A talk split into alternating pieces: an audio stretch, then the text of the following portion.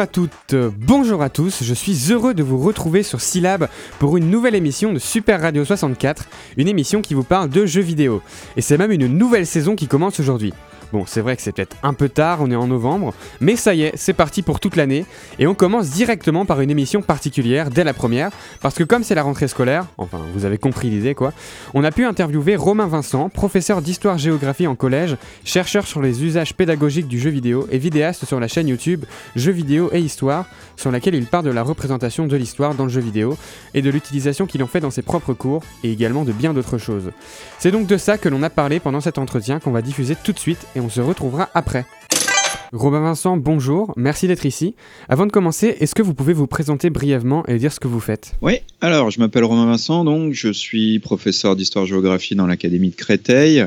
Euh, je suis également doctorant sur les usages pédagogiques du, euh, jeu vidéo, euh, réflexion que je mène donc à l'Université Paris 13 et également à la Bibliothèque nationale de France, chez qui je suis chercheur associé. Euh, c'est-à-dire que notamment on réalise des, des play-conférences ensemble, c'est-à-dire que je, je joue en direct à un jeu et les intervenants que j'ai choisis pour l'occasion euh, essayent de décrypter, euh, d'analyser le jeu euh, en direct. Et tout ça en fait a démarré d'une activité de, de mon activité de vidéaste depuis 2012 maintenant sur la chaîne Jeux vidéo et Histoire. Quand on pense à l'apprentissage de l'histoire dans le jeu vidéo, le premier exemple qui vient en tête c'est la licence Assassin's Creed d'Ubisoft, où on incarne des personnages vivant dans différentes périodes historiques. Est-ce que d'après vous, Assassin's Creed est un bon moyen pour apprendre l'histoire? Alors, c'est toujours euh, évidemment la marotte un peu dès qu'on parle de, jeux vidéo et d'histoire et d'apprentissage. C'est le cas d'Assassin's Creed. Euh, alors, faudrait nuancer la question. Faudrait voir évidemment par euh, par jeu, par exemple. Il y a des jeux qui me semblent plus pertinents que d'autres pour pour apprendre. Mais si je devais donner une réponse caricaturale entre le oui et le non, je dirais non. Je dirais non. Pourquoi? Parce que l'expérience de jeu d'Assassin's Creed n'est pas tant focalisée sur le récit historique, qui reste généralement toile de fond, mais plutôt sur euh, du combat, sur de l'exploration, sur, euh, sur le, par- le parcours, c'est-à-dire le, voilà, le fait de grimper au bâtiment, etc. Et en plus, les derniers ont accentué la dimension jeu, c'est-à-dire qu'on a beaucoup plus de mécaniques de RPG, de customisation du personnage, de recherche des armes, d'amélioration des statistiques et compagnie, des compétences du jeu. Euh, voilà, donc je pense déjà que l'attention du joueur est euh, déjà mobilisée par, euh, par ces composantes-là et que les, les faits historiques passent, euh, passent en second. Par contre, une série comme Assassin's Creed, euh, c'est peut-être plus l'apport du jeu vidéo en général en histoire, c'est le fait d'accrocher le joueur et éventuellement de lui donner envie de s'intéresser à la période. Et donc par là, on entend le fait de bah oui, aller consulter des ouvrages sur le sujet, aller voir des expos, aller voir des, documentaires ou des films qui se rapportent, euh, bah, je ne sais pas, à la Révolution française, à la, Grèce antique ou à ce genre de choses. Euh, donc ça, pourquoi pas? Après, avec ce raisonnement, il faut faire attention parce que je pense qu'il est socialement situé. C'est-à-dire euh, quel joueur ou quel élève ici, par exemple, oui, va avoir ce réflexe de se dire tiens, cette période dans le jeu, je vais aller l'explorer. Et souvent, le contexte familial là est euh, déterminant. C'est-à-dire euh, avoir des parents qui peuvent nous orienter vers des pratiques culturelles où là, véritablement, il y aurait un but d'apprentissage plus euh, plus marqué. D'après ce que vous dites, ce serait une bonne porte d'entrée pour quelqu'un qui voudrait s'y intéresser quand même a posteriori? Ce serait une porte d'entrée euh, pour ensuite, oui, s'y intéresser. Mais je pense pas que la démarche de quelqu'un qui, qui a envie de s'intéresser à la Révolution française, il se tiens, je vais commencer par Assassin's Creed.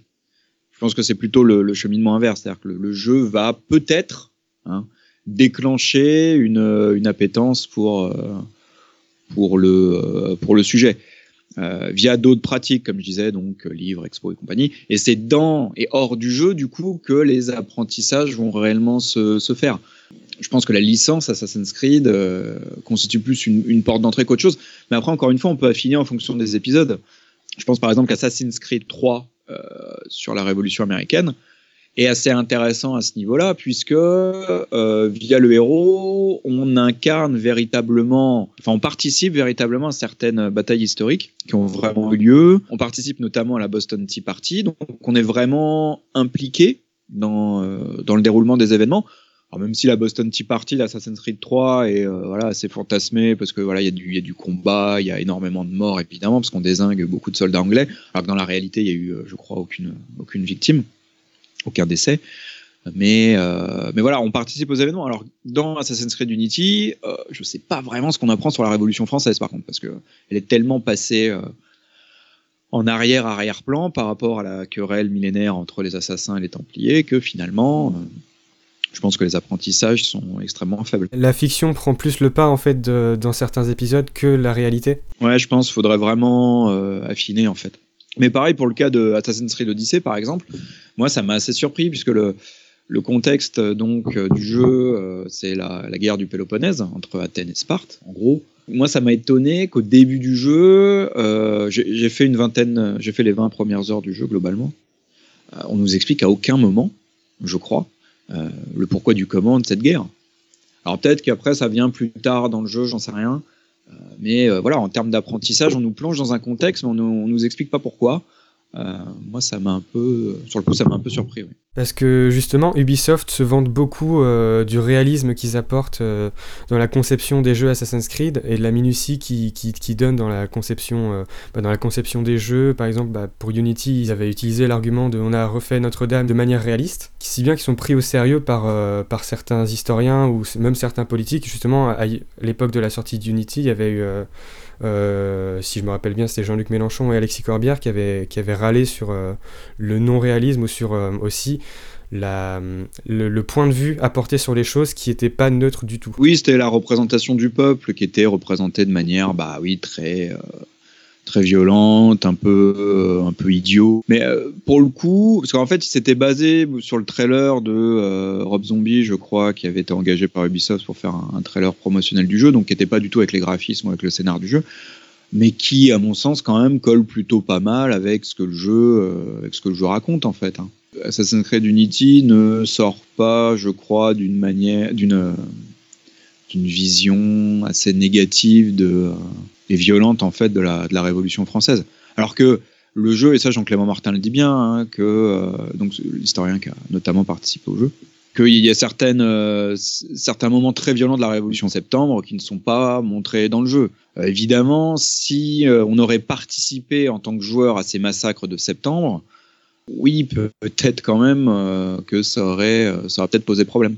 Encore plus. Donc on, ça aurait pu, on va dire que la polémique aurait pu être pire en fonction des choix des choix de scénario d'Ubisoft. On va parler maintenant plus euh, de l'apprentissage par le jeu vidéo dans le cadre scolaire. Euh, donc sur YouTube et dans beaucoup de vos travaux, justement, vous parlez de ça, d'utilisation du jeu vidéo dans le cadre de l'école. Comment est-ce que vous en êtes venu à travailler autour du jeu vidéo en classe et qu'est-ce qui vous a poussé à étudier ce sujet-là? Euh, Ouais, il y a un parcours un peu particulier. Alors j'ai commencé, euh, j'ai commencé ma carrière d'enseignant en 2010 euh, et j'ai voulu en 2012, oui, commencer une activité parallèle, alors que c'était vraiment de loisir, on va dire, d'ouvrir donc une, chaîne YouTube sur les liens entre le passé euh, et le, les productions euh, vidéoludiques.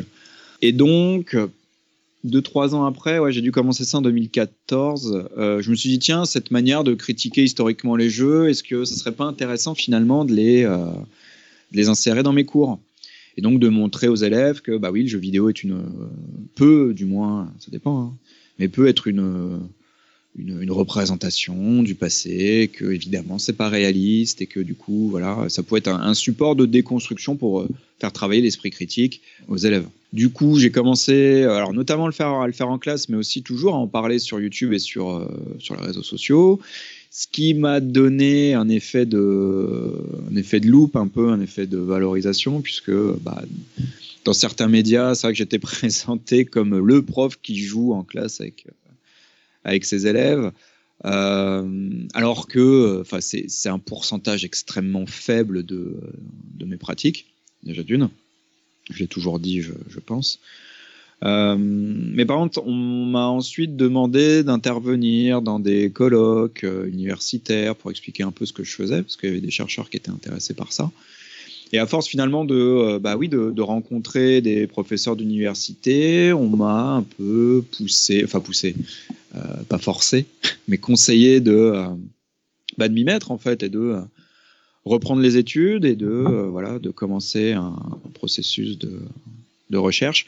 ce que j'ai commencé en 2016 en reprenant les études donc au sein du master sciences du jeu de l'université Paris 13 et ce qui a débouché donc après le master à une, un, doctorat que j'ai commencé en 2018 qui s'intéresse vraiment alors non pas à l'efficacité du jeu vidéo en classe parce que c'est quelque chose qui est très difficile en fait à, prouver pour plein de raisons. Peut-être que les, les, les, pratiques sont pas encore assez euh, répandues pour qu'on sache vraiment si ça a un, impact, si c'est vraiment efficace. Ouais, ouais, c'est vrai que souvent les enseignants l'utilisent un peu en one shot, c'est-à-dire euh, de, de temps en temps. Donc on va dire sur le temps long, c'est pas évident de, euh, de voir ça.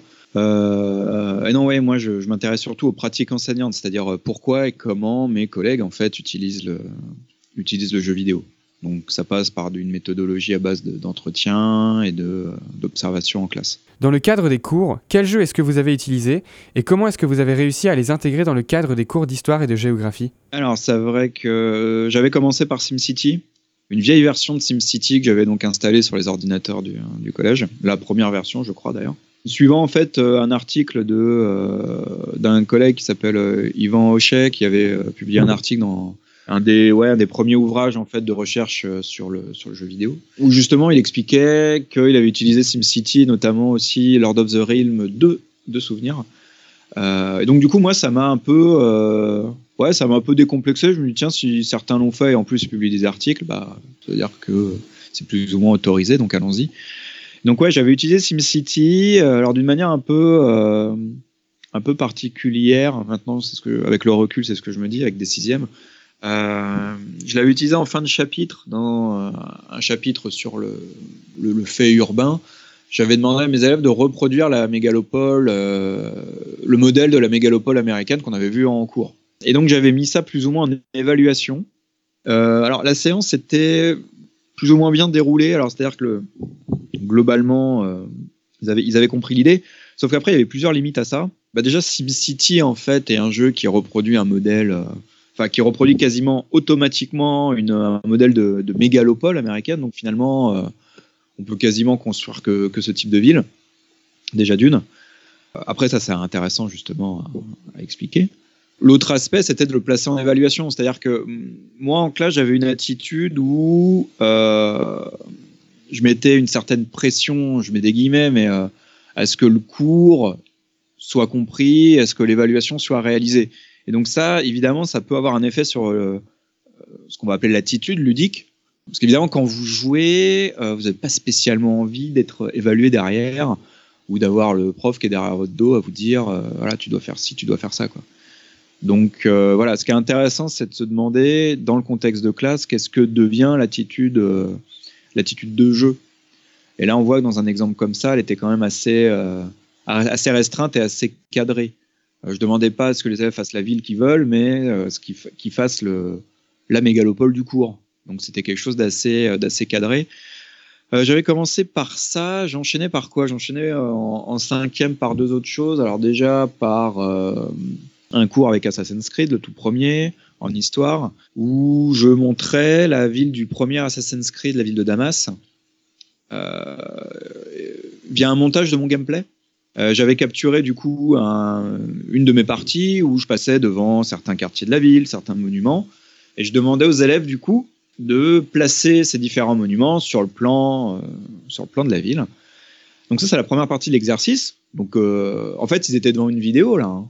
Donc ça c'est une des grandes variables quand on utilise le jeu vidéo à l'école, notamment en histoire, c'est le fait de le transformer en document, soit en, en screenshot, soit en vidéo, donc juste exploiter le visuel ce qui dit quelque chose déjà sur la place du jeu. Et donc bref, je reviens à Assassin's Creed. Euh, ce plan du jeu, je leur demandais du coup de le comparer avec le vrai plan de la ville de Damas, euh, qui se trouve généralement dans les, manuels d'histoire, c'est un grand, un grand exemple. Euh, et on s'aperçoit en fait, en comparant, que la ville du jeu a été euh, caricaturée, a été essentialisée comme étant une ville uniquement musulmane, alors que dans la réalité, euh, la ville de Damas au, au XIIIe siècle comportait un quartier chrétien, comportait un quartier juif, et donc avait une diversité culturelle et religieuse très, très importante, euh, chose qu'on ne retrouve pas dans le jeu.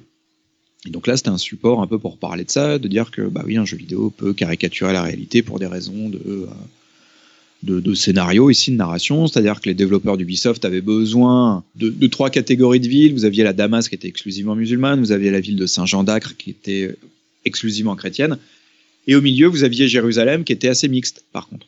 Mais mixte entre euh, chrétiens et musulmans, à voir s'il y avait des monuments, euh, s'ils avaient reproduit des, des, lieux de culte juifs. Ça, j'ai un petit doute, faudrait voir. Mais voilà, donc on était entre l'histoire et l'éducation média. Et dernier exemple qui me vient, alors du moins pour les jeux grand public, euh, c'était l'utilisation de Stronghold, qui est donc un SimCity médiéval. Où en gros, au début, ce que je leur demandais de faire, je prenais deux heures avec euh, mes cinquièmes, euh, je leur demandais de jouer au jeu, pendant ces deux heures et en même temps je leur donnais donc un questionnaire à côté avec des documents historiques et du coup je leur demandais d'analyser les erreurs ou les vraisemblances du jeu par rapport à la réalité historique si tant est, euh, si tant est qu'elle existe. Donc j'ai fait ça, mais euh, de plus en plus maintenant, je commence à avoir, euh, bah, recherche oblige, un regard un peu critique sur mes premières productions. Moi, ce qui m'apparaît assez fortement dans le cours avec Stronghold, c'est que, en gros, c'était quelque chose de très difficile. C'est-à-dire que je demandais en fait à des élèves de découvrir une période historique par une fiction, donc par un jeu, premier point. Je leur demandais d'y jouer, deuxième point, et je leur demandais de critiquer cette euh, représentation de l'histoire avec euh, donc des documents. On a aperçu au bout de ouais un an ou deux ans à faire ça que bah, c'était les très bons élèves en fait qui arrivaient cognitivement à mobiliser autant de ressources pour arriver à cette analyse et qui arrivait à comprendre ce que je voulais faire par là. Les élèves en difficulté scolaire, euh, qui étaient en difficulté dans la lecture, par exemple, ou dans la compréhension de consignes ou de phrases complexes, là, le jeu vidéo les sauvait pas.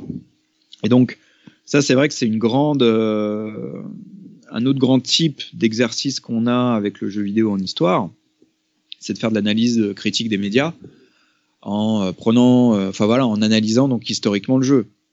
Alors sur le papier, c'est très intéressant, évidemment, l'idée, euh, je pense qu'elle est très motivante déjà pour l'enseignant plus que pour l'élève. Euh, mais c'est un truc qu'on voit beaucoup en didactique quand on, scolarise, euh, quand on fait ce qu'on appelle donc de la scolarisation des objets du quotidien, selon l'expression. donc ici, la scolarisation du jeu vidéo, c'est quelque chose qui parle pas forcément aux élèves. C'est-à-dire on, transforme quelque chose qui à la base n'a pas de, but d'apprentissage en quelque chose qui a un but d'apprentissage. En fait, on a, on a un changement de registre qui est assez important et qui donc qui est cognitivement dans l'exercice que je vous ai présenté là euh, assez assez dur en fait, assez exigeant. Et donc les élèves en difficulté peuvent rester euh, peuvent rester sur le côté. Et donc l'un des discours qu'on a souvent avec le jeu vidéo, c'est de dire ouais ça entraîne la motivation des apprenants, ça stimule l'engagement.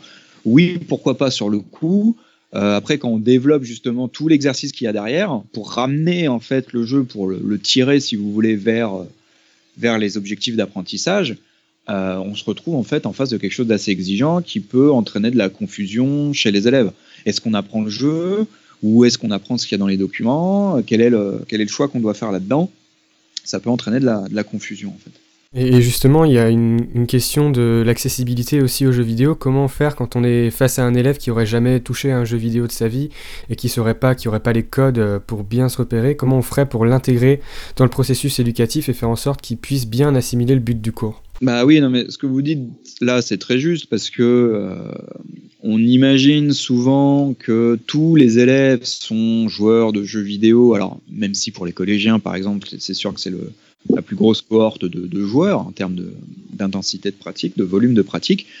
Mais vous avez des élèves qui jouent pas déjà d'une, puis vous avez aussi des élèves qui vont jouer à des choses différentes. Ça aussi, on n'y pense pas. Alors, vous avez des jeux qui sont euh, assez communs, euh, comme bon, Fortnite bien sûr, Call of, FIFA ou Minecraft. Donc ça, c'est vraiment des, noms qui reviennent très souvent. Vous allez avoir d'autres euh, jeux qui vont sortir. Alors des fois, j'ai des élèves qui me disent qu'ils ont joué à Age of Empire, à Civilization, etc. Mais quand je remarque leur niveau scolaire ou leur, euh, leur cadre familial, bon, on se retrouve en face de catégories assez. Euh, avec un capital culturel assez élevé, en fait. Supposer que les parents ont orienté, ou euh, le grand frère, par exemple, la grande sœur, a orienté l'élève vers des jeux à, à, contenu culturel, on va dire, assez important. Et pour revenir à la question sur l'accessibilité, bah oui, c'est le problème. C'est le problème déjà, puisque pour utiliser le jeu en classe, il faut déjà savoir jouer. Donc déjà, il y a une phase. La première phase d'apprentissage, en fait, c'est l'apprentissage du jeu, qui prend du temps, qui prend euh, des, ressources cognitives. Comment faire euh, Généralement, ce qui se passe par contrainte de matériel, c'est qu'on est obligé de mettre les élèves par, euh, par deux devant les ordinateurs. Donc, quand ça m'arrivait, j'essayais de mettre l'élève novice avec quelqu'un d'un peu plus, d'un peu meilleur que lui qui maîtrise mieux.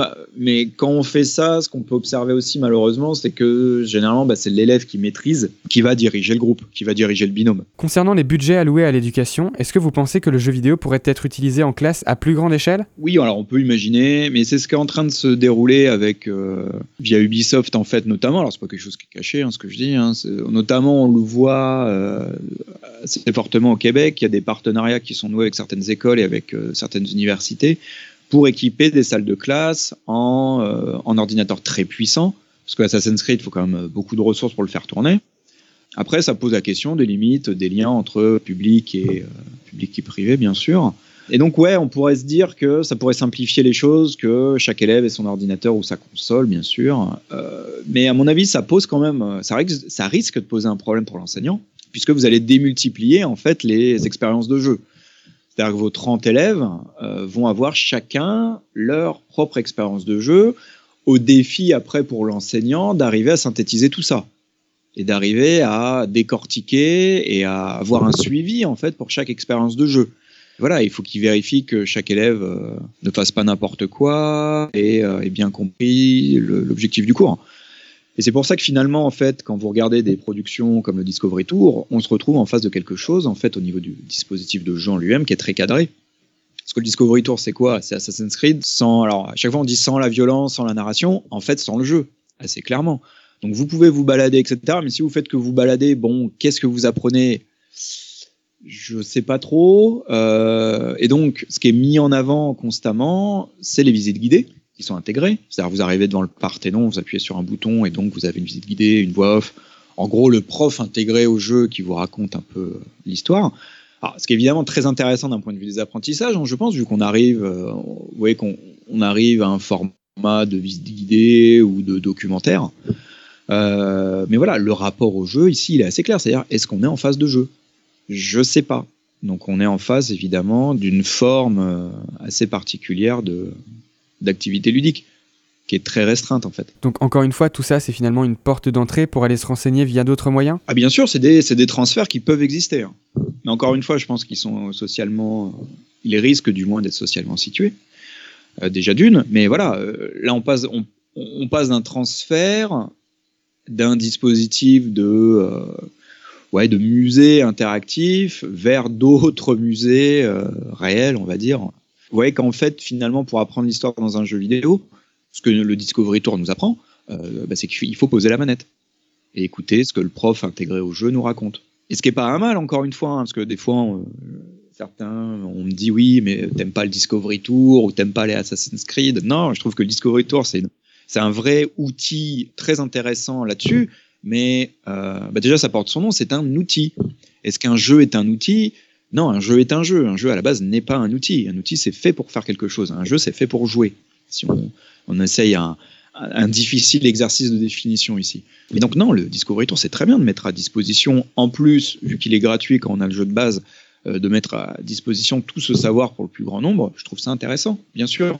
Après, c'est un dispositif qui pose aussi des questions de manière éthique. On l'a vu pour euh, le Discovery Tour sur Origins, euh, le choix de masquer la nudité des statues antiques euh, il n'est pas neutre. Idéologiquement, il n'est pas neutre parce que on est en face ici d'une d'un effacement finalement d'un euh, d'un aspect très important de l'art euh, antique quand même. C'est pas neutre. Donc je pense qu'il faut aussi faire attention à ça. Il y a tout un pan du jeu vidéo qui a uniquement une vocation pédagogique qui s'appelle euh, les serious games, où la dimension ludique est très peu présente, voire complètement absente. Est-ce que vous pensez que ces jeux euh, peuvent toujours être considérés en tant que jeux vidéo, ou bien c'est un média qui se développerait à part euh, parce qu'il aurait une autre vocation? C'est une question qui n'est pas évidente en fait, parce que, encore une fois, souvent les serious games, on les simplifie à des, à parfois des productions un peu chiantes, où le, le, ludique n'est pas, n'est pas très important. Euh, alors, ce qui est vrai hein, pour une partie de la, production, des fois on se retrouve en phase de, QCM, en fait, euh, intégrer une interface plus ou moins euh, interactive. Mais vous avez des serious games en fait qui, sont intéressants et qui laissent parfois une, vraie liberté ludique en fait. Souvent des city builders. Celui que j'utilise le plus, c'est euh, Des territoires, une voix, ça s'appelle. Alors c'est un jeu qui est construit par des enseignants, donc ça c'est intéressant au niveau des développeurs. C'est en gros des jeux de gestion et de, de, ville. Vous avez aussi Climway, vous avez aussi, je crois, Alto Catastrophe. Mais voilà, c'est des jeux qui proposent aux élèves de faire des, choix, des choix urbains, des choix de développement urbain. Euh, et donc, euh, l'élève a vraiment une part de décision là-dedans. Euh, et quand on les utilise en classe, on voit que l'activité ludique marche plutôt bien au niveau de, des, des échanges qu'ils vont avoir entre eux. En études sur le jeu, on parle plutôt d'attitude ludique plutôt que de, la nature du dispositif. C'est-à-dire que le, micro que j'ai devant moi, par exemple, je pourrais le considérer comme un jeu. Je pourrais jouer avec.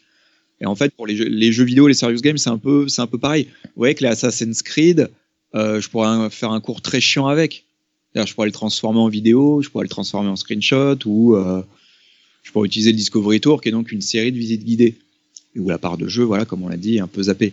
Alors que je pourrais utiliser un jeu comme euh, Alto Catastrophe qui propose aux élèves de prendre la direction d'une ville qui va subir une catastrophe naturelle et donc de prendre des décisions d'aménagement pour atténuer les dégâts, où là l'élève aura vraiment des interactions, euh, des interactions à faire. Donc encore une fois, je pense pas que ça soit tant que ça une question de nature du dispositif. Il y a aussi qu'est-ce qu'on va faire avec. Est-ce que vous pensez que le fait de considérer les jeux vidéo comme un moyen d'apprendre, ça pourrait être problématique étant donné que justement ça peut être biaisé euh, au niveau du point de vue ou chercher à véhiculer un message. Comment est-ce qu'on peut s'assurer de la fiabilité des sources quand on n'est pas un spécialiste de l'histoire? Des fois, je suis un peu sceptique quant à l'impact du jeu vidéo sur les, représentations et les mentalités. Je pense qu'encore une fois, pour des jeux comme Assassin's Creed, ça passe vraiment au second plan euh, et que ça fait tiquer, en gros, ça peut faire tiquer des profs d'histoire ou des passionnés d'histoire d'abord. Celui qui va vraiment être euh, intéressé plutôt par, euh, par le jeu ou par oui, les assassinats euh, dans Assassin's Creed, les combats ou ce genre de trucs, bon, ça, ça va passer un peu, un peu derrière. Donc je sais pas si le jeu vidéo marque tant un jeu comme celui-là qui est très basé sur l'action marque autant autant les esprits, les esprits que ça. Mais par contre, on le voit bien avec l'exemple du, dernier Call of Duty, où bah là, depuis quelques jours, en fait, ça pop un peu partout, de voir que dans le scénario, les développeurs américains ont repris, font référence à des, euh, des, crimes de guerre qui a eu lieu pendant la guerre en Irak de 91, qui ont été réalisés par les Américains. Euh, là, par contre, dans le jeu, ils reprennent en fait ces événements, mais en, faisant porter le chapeau aux Russes. Et là, on est en face d'un cas évidemment de manipulation de l'histoire quand même assez, grave, très politique, bien sûr. Euh, mais comment faire pour le joueur pour savoir que c'est vrai ou faux? Bah, De lui-même, s'il n'a pas les connaissances, il peut pas le faire. À part s'il a le réflexe de vérifier les faits ou ce genre de choses, ce qui encore une fois est un comportement socialement situé, je pense. Euh, ça me semble, ça me semble difficile. Donc il y, a différents cas en fait. Hein. Soit, c'est vraiment euh, dans l'implicite et euh, le joueur peut passer à côté, soit on est dans le cas vraiment de manipulations qui sont très frontales et pour le non-initié, évidemment, ça peut poser problème, comme le, cas de Call of Duty le montre. J'aurai un autre exemple ici, c'est l'introduction de Call of Duty World War II.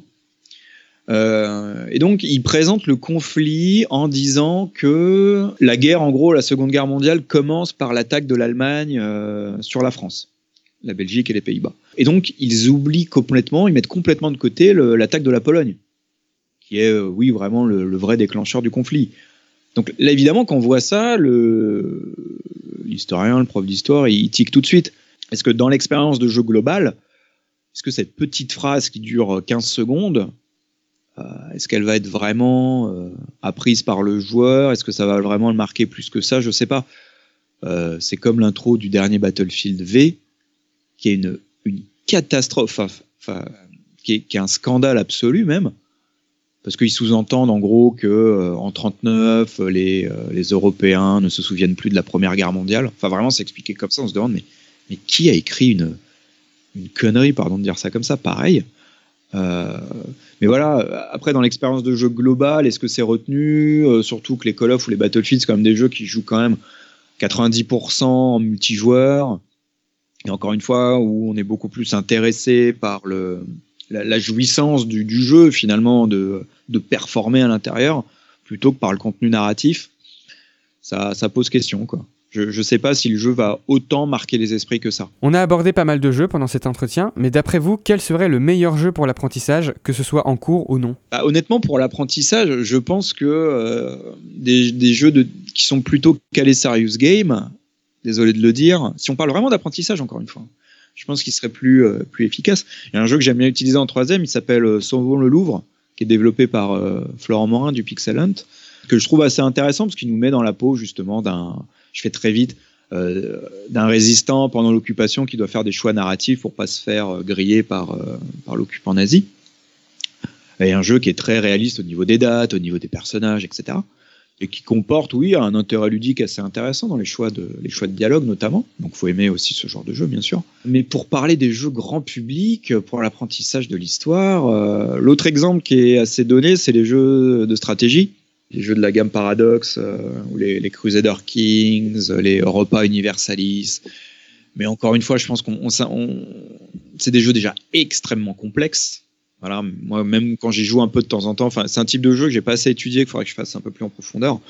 Euh, déjà voilà, faut euh, faut bien bosser le jeu, je pense. Déjà d'une, je pense que c'est aussi euh, certaines catégories sociales qui jouent à ce type de jeu. Et je pense que dans, dans ce genre de jeu, on est aussi intéressé par faire de l'histoire contrefactuelle.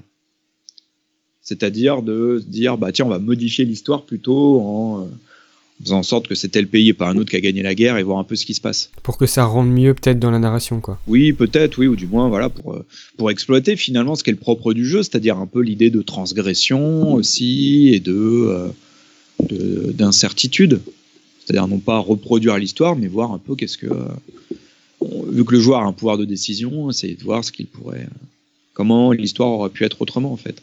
Après, un autre jeu qui est intéressant, paraît-il, euh, c'est le jeu sur la révolution iranienne euh, qui s'appelle. Euh, oui, le jeu qui s'appelle 1979 Revolution Black Friday, qui est un jeu un peu de type point and click et d'enquête pendant la révolution iranienne. Et il paraît voilà qu'il est très intéressant d'un point de vue des apprentissages parce qu'il nous fait vraiment vivre l'événement, tout comme je prenais un peu l'exemple finalement d'Assassin's Creed 3 précédemment. voilà, donc il y a aussi une question de, de position du joueur là-dedans. C'est pas un jeu que j'ai fait encore 1979, donc il faudrait que enfin je puisse le faire. Pour terminer, est-ce qu'il y aurait une méthode parfaite entre guillemets pour intégrer le jeu vidéo dans le cadre d'un cours? Et est-ce qu'il faudrait privilégier une expansion de l'utilisation du jeu vidéo à l'école ou bien le laisser être une méthode alternative pour l'apprentissage des cours? Est-ce qu'il y a une, méthode miracle? Non. Euh, en fait, c'est ce que je suis en train de voir moi dans mes recherches. Il y a une diversité de pratiques en fait qui peuvent dépendre des matières, mais aussi une, vous avez aussi des enseignants en fait qui vont projeter le jeu juste au tableau, euh, qui vont demander à un élève de jouer, qui vont proposer aux autres élèves d'interagir, c'est-à-dire de discuter un peu de ce que le jeu nous dit sur la philosophie, par exemple, sur l'histoire ou euh, d'un point de vue politique, etc. Donc c'est des formes assez intéressantes en fait de classe. Euh, après, est-ce que le jeu doit être généralisé comme méthode de cours de base Non, c'est vrai qu'il y a un peu le mythe derrière l'apprentissage en jouant, d'un apprentissage qui serait facile, qui serait pas douloureux, qui serait quasiment instantané. Euh, la recherche prouve depuis, euh, depuis fort longtemps que c'est un peu une vue de l'esprit, comme beaucoup d'innovations pédagogiques en fait. Non, l'apprentissage, c'est bête à dire, mais il y a aussi du travail derrière. Et c'est ce que montre aussi la place du jeu vidéo à l'école, c'est qu'en en fait, souvent il y a un gros travail qui est fourni avec pour pas pour pas rester que dans la dimension ludique, comme je l'expliquais tout à l'heure avec l'utilisation du jeu comme euh, on va dire comme support d'analyse critique en fait, on se retrouve en face d'un dispositif qui est très lourd et qui est très exigeant et qui, comme je l'ai dit, peuvent euh, euh, fragiliser des élèves, des, élèves déjà en difficulté. Eh ben, merci beaucoup. Je vais vous laisser conclure avec un dernier mot si vous voulez. Dernier mot, non, juste si vous voulez suivre un peu mes, réflexions voilà, sur, euh, sur la chaîne Jeux vidéo Histoire pour voilà, des chroniques sur la représentation du passé dans les jeux vidéo ou des analyses justement de, des formes pédagogiques qu'il peut prendre, qu'il peut prendre à l'école. Eh ben, merci beaucoup. Merci à vous.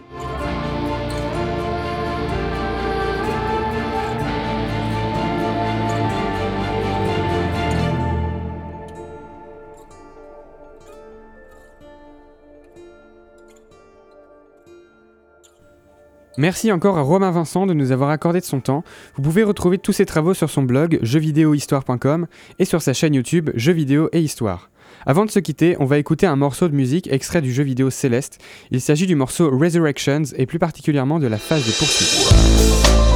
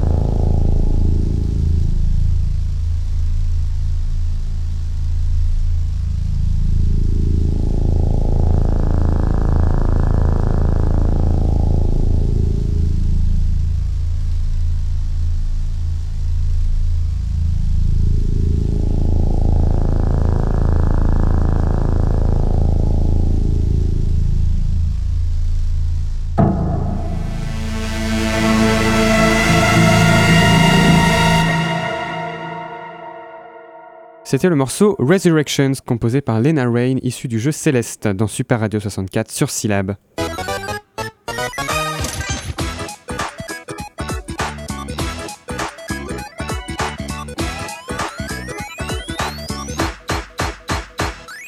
Voilà, c'est la fin de cette première émission de la saison de Super Radio 64 sur Syllab, spéciale rentrée des classes. Enfin, vous avez compris quoi. Merci à Romain Vincent pour son temps. Encore une fois, tout ce qu'il fait est disponible sur son blog jeuxvidéohistoire.com et sur sa chaîne YouTube Jeux vidéo et histoire. Merci à Milan, avec qui on a préparé les questions et que vous pourrez retrouver à la prochaine émission. J'en place une pour Alex, ancien réalisateur de Super Radio 64 qui nous écoute de là où il est, et c'est désormais à moi qu'incombe cette lourde tâche de réalisateur. Je ferai tout pour ne pas te décevoir, je te le promets. Quant à Super Radio 64, vous pouvez nous réécouter en podcast sur www.c-lab.fr. Vous pouvez aussi nous lire sur Twitter, sr64syllab, ainsi que sur Facebook en recherchant Super Radio 64. Concernant la périodicité de l'émission, cette année ce sera un peu différent de l'année dernière. Normalement on devrait être là toutes les deux semaines, un mercredi sur deux à 13h, et de temps en temps on dérogera à cette règle pour parler d'une grosse actualité, ou bien si jamais il y a un événement qui se déroule à Rennes à propos du jeu vidéo. On vous préviendra bien évidemment sur les internets. Je vous dis donc à la prochaine fois pour une nouvelle émission de Super Radio 64 sur Syllab. Salut